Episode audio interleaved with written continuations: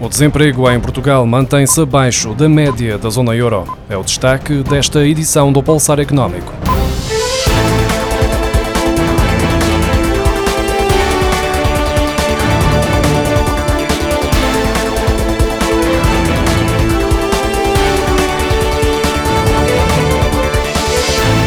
Tanto em Portugal como no conjunto da União Europeia e da Zona Euro, o mês de julho foi sinónimo de estabilidade no mercado de trabalho. As taxas de desemprego não mexeram nem em Portugal, nem no bloco comunitário ou na área da moeda única, mantendo-se o desemprego nacional abaixo da média dos países do euro, mas acima da verificada na União Europeia.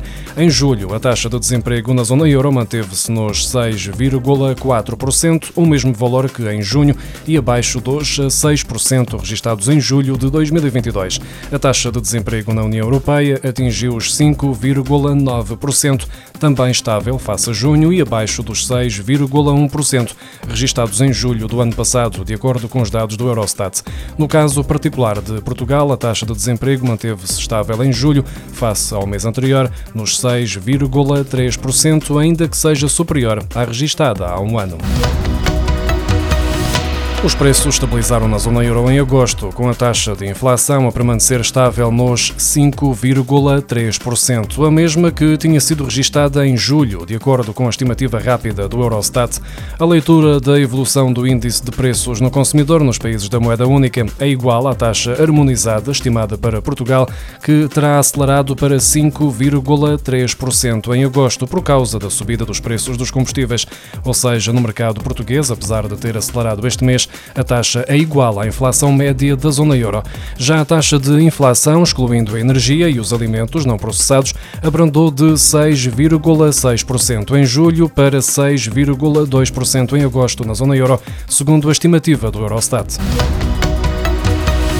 A economia portuguesa cresceu 2,3% no segundo trimestre face ao mesmo período do ano passado, mas a variação foi nula face ao trimestre anterior, de acordo com os dados do Instituto Nacional de Estatística divulgados esta quinta-feira, que confirmam a estimativa anterior. As exportações pesaram no crescimento, mas a procura interna acabou por contrabalançar. Em ambas as comparações, são as exportações que pesam no resultado. Na comparação com o segundo trimestre do ano passado, observa-se que o contributo positivo da procura externa líquida líquida diminuiu para 1,4 pontos percentuais devido à desaceleração das exportações de bens e serviços em volume mais acentuado que a quebra verificada nas importações de bens e serviços. Por outro lado, a procura interna contribuiu mais para a variação positiva, verificando-se uma ligeira desaceleração do consumo privado, enquanto o consumo público cresceu 1,1% face ao mesmo período do ano passado. O Banco Central Europeu aprovou por unanimidade o aumento das taxas de juro em 25 pontos base na reunião de julho para baixar a inflação na zona euro e considerou que a decisão de setembro vai depender dos dados. As atas da reunião do BCE, publicadas esta quinta-feira, revelam que todos os membros apoiaram o aumento de 25 pontos base da taxa de juro proposto por Philip Lane, o economista-chefe do BCE. Ainda assim, um membro do Conselho de Governadores do Banco Central Europeu manifestou preferência por não aumentar os juros devido ao risco de transmissão à economia real ser mais forte do que o previsto, ou seja, o único elemento que dá sinais de ter alguma percepção das reais consequências da aplicação da única fórmula que o BCE insiste em manter na tentativa de reduzir a inflação.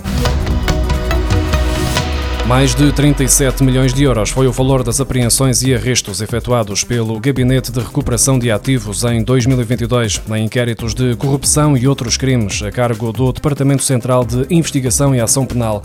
O valor resultou do desenvolvimento de 27 inquéritos relativos a crimes de corrupção, branqueamento de capitais, burla, contrabando, infrações fiscais, tráfico de estupefacientes e associação criminosa. As dormidas de turistas residentes em Portugal caíram 2,9% em julho, face a igual mês de 2022, de acordo com as estatísticas rápidas do Instituto Nacional de Estatística. Foi o segundo mês consecutivo de quebra nas dormidas geradas pelo mercado interno, depois de, em junho, terem descido quase 7%. Enquanto o mercado interno totalizou 2 milhões e 800 mil dormidas, os mercados externos representaram a larga maioria de dormidas, num total de 6 milhões, equivalendo a uma subida de 3,4% em relação ao mesmo período do ano passado, ainda assim menor do que a subida de 8,7% registada em junho. Face ao período pré-pandemia, verificaram-se aumentos de 11,5% nas dormidas de residentes e de 4,6% nas de não residentes. No total, o setor do alojamento turístico contabilizou 3 milhões e 200 mil hóspedes e 8 milhões e 800 mil dormidas em julho, valores que traduzem crescimentos de 4,1% no número de hóspedes e de 1,4% no número de dormidas.